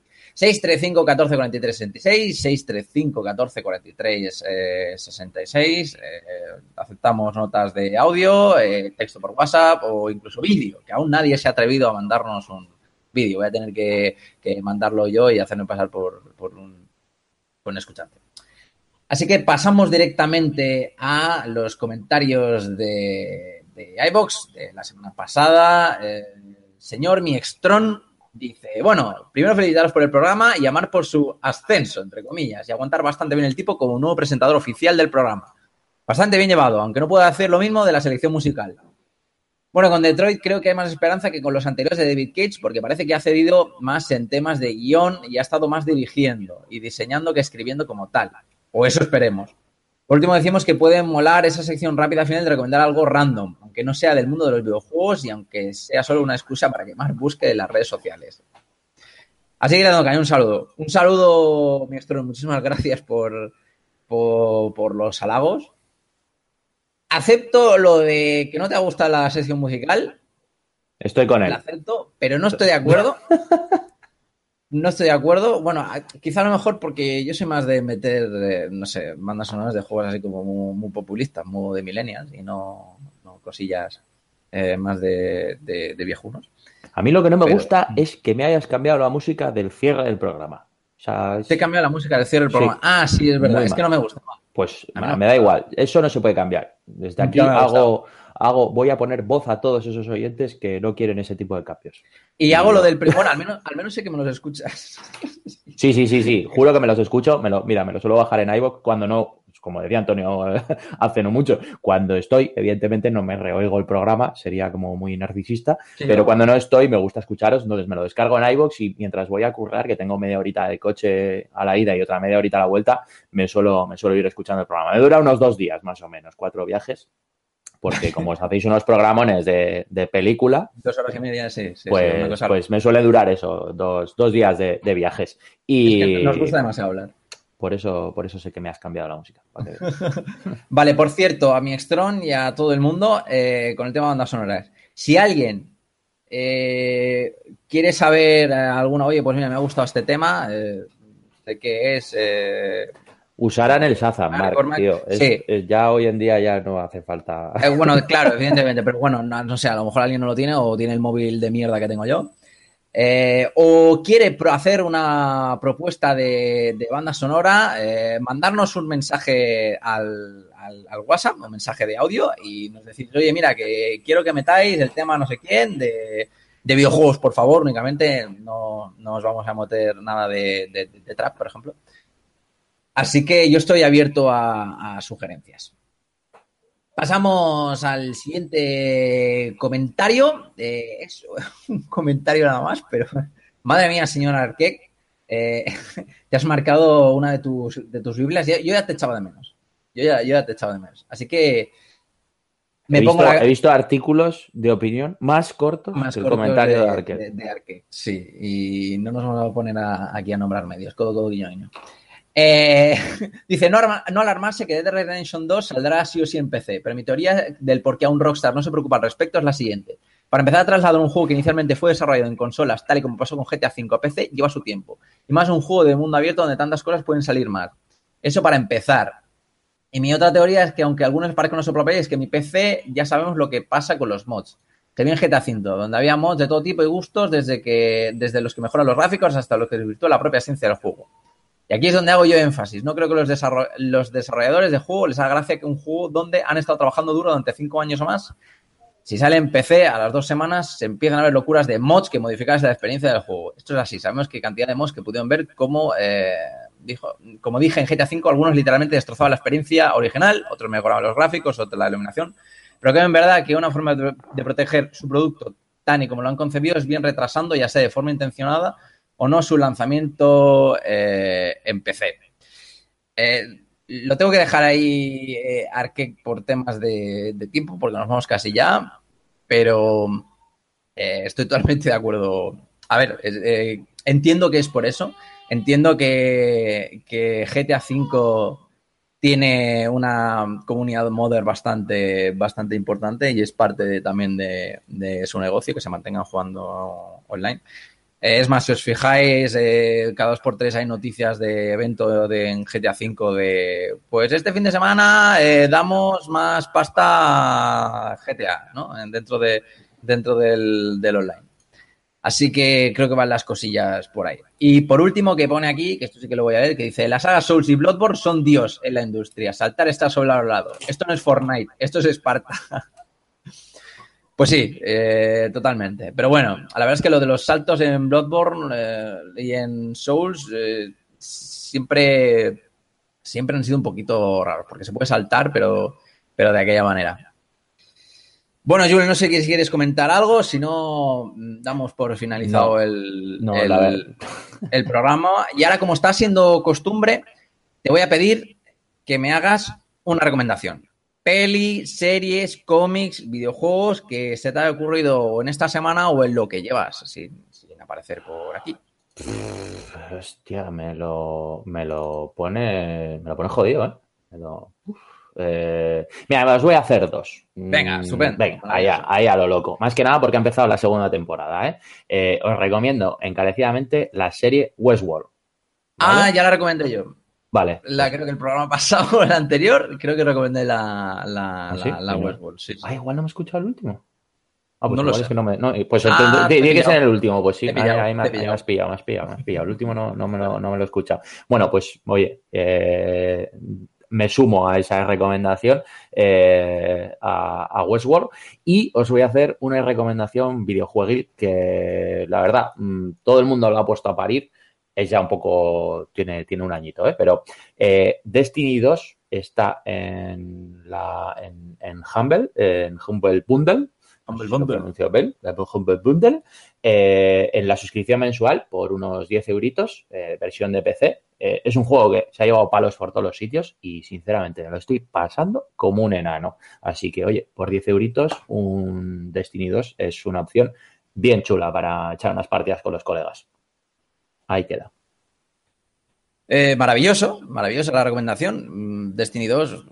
A mí sí que es verdad que el primero tuvo ciertos problemillas, pero el gameplay y la propuesta me, me gustaba. No sé cómo, cómo habrá salido esta segunda parte, pero bueno, si tú, si a ti, tú ya nos comentaste también en off que, que te molaba, así que Sí, por 10 euritos me parece que es un juego que da por para 10 una euros, por 10 euros cualquier juego es comprar, cualquiera, hasta el más, el, el más eh, pestiño de, de absolutamente todos. Correcto. Vale, pues yo voy a hacer una, una breve recomendación del tema, del tema cómics. En 2016 eh, salió. Que ahora me estoy. Con el tema de, de- de Marvel me, me- me- me estoy aficionando a empezar a leer cómics, aunque yo que sé, sé que el experto de eso es, es Alfonso. Pero bueno, como no aparece por, por aquí, pues nada. Eh, y es que sacaron un crossover en 2016 que mezclaba a Batman con las, con las tortugas ninjas. Y a mí al principio me parecía, me parecía un poco, un poco, un poco locura. Eh, además, como han evolucionado el concepto de, las tortugas ninja en, los cómics de cuando eh, salieron en su, en, su, en su época. Pero me ha flipado. Me ha flipado. Son seis, eh, seis tomos, seis entregas, como queráis llamarlo. Y me parece, me parece una pasada. Tanto a nivel de dibujo, iba a decir nivel gráfico, no estamos hablando de videojuegos, como el guion y el argumento me parece, perdón, me parece súper divertido. Soy súper mega fan de, la- de las tortugas ninja, me encantan. Así que lanzo ahí la, la- la- la recomendación. Cobabunga. Eh, efectivamente. Eh, pues nada, eh, creo que ya, ya hemos dado bastante, ¿no? Ya, está, ya ha dado este programa bastante de, de- de por sí, así que nos vamos a despedir hasta la semana que viene. Muchísimas gracias, Julen, por aparecer por aquí. Hace tiempo que no, que no, que no, que no apareces y es bueno que estés dando Como siempre es un placer y de vez en cuando, pues hombre, cuando las circunstancias me lo permiten, eh, me gusta estar con vosotros, más que nada para que no me despidáis ni me borréis el Twitter de la despedida. Yo te lo, yo- de eso me encargo yo, así que como yo te lo mantengo ahí siempre. Vale, Yo- vale, hecho. A no ser que, a no ser que Alfonso me apunte con una pistola y me diga quítalo, eh, yo no lo voy, no, no- Bueno. no lo voy a. Tiene, tiene que bajar hasta el sur y tiene que cruzarse media España, dudo que lo haga. Ya ves, si no, bueno, pues me meto en, me, me bajo la línea de la Concepción y me escondo ahí en el campo de Gibraltar, que ahí, va- ahí le va a costar más encontrarme.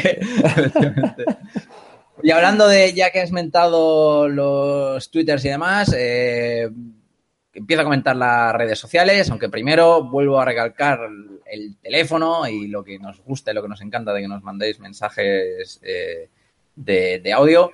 635 14 43 66, 635 14 43 66 y estamos en las redes sociales. Primero nos podéis encontrar en, en iBox, aunque si estáis escuchando el programa es que ya estáis en iBox. Pero bueno, yo lo sigo recordando.